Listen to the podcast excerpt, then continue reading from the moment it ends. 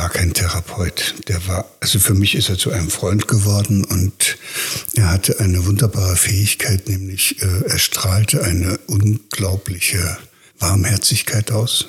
Also in seiner Nähe hatte man das Gefühl, dass man auch gesehen wird und dass man ernst genommen wird, egal äh, woher man gekommen ist.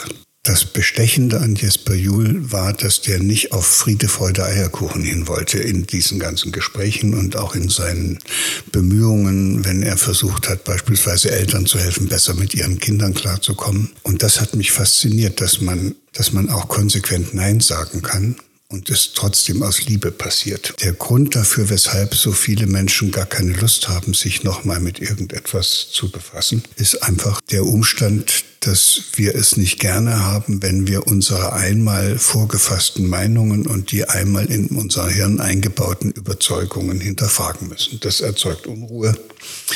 Das ist unbequem, das macht dann so ein komisches Gefühl, dann hat man das, dann denkt man auch und spürt auch, da, da bricht ja jetzt auf einmal viel mehr zusammen als nur so eine Vorstellung, beispielsweise von Erziehung habe eine Vorstellung als Eltern oder als Erzieher, was Erziehung ist. Und dann auf einmal komme ich mit Vorstellungen in Kontakt, wie sie Jesper Juhl hat und merke, das ist irgendwie, das, ist, das passt ja gar nicht so richtig zusammen.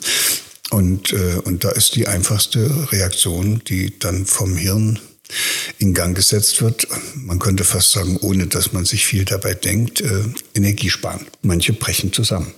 Zerbrechen an sich selbst. Die gehen durch eine tiefe Lebenskrise, Burnout, was immer man dann kriegt, Depression, alles ist auf einmal sinnlos und sie wissen nicht mehr vor und nicht mehr zurück. Das wäre ja hirnrissig wenn du in einer Familie groß wirst und dich nicht an den Menschen orientierst, die damit erfolgreich sind mit bestimmten Verhaltensweisen. Also übernimmst du diese erfolgreiche Verhaltensweise von diesem bescheuerten Vater.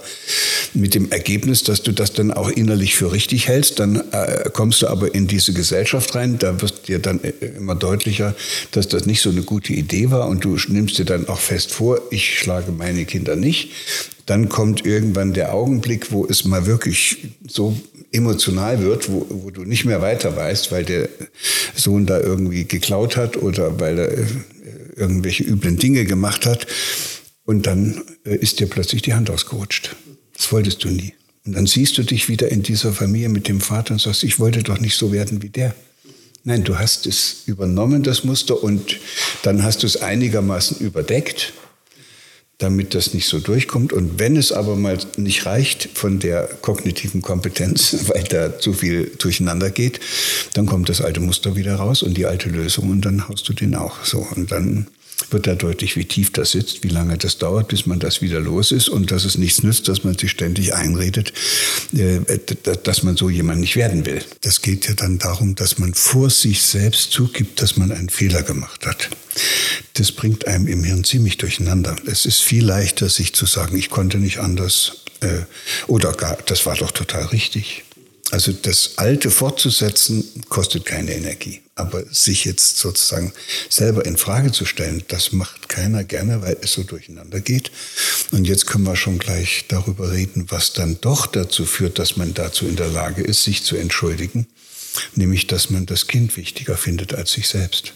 Dass es so weh tut, das erlebt man ja nur dann, wenn man gegen seinen eigenen Willen in das Loch gestürzt wird. Du kannst auch einfach versuchen, als Mama, als Papa, als Therapeut oder als Erzieher, als Pädagoge, du kannst auch versuchen, einfach ein kleines bisschen liebevoller mit dir selbst umzugehen. Das ist der, das ist der Geheimtipp überhaupt.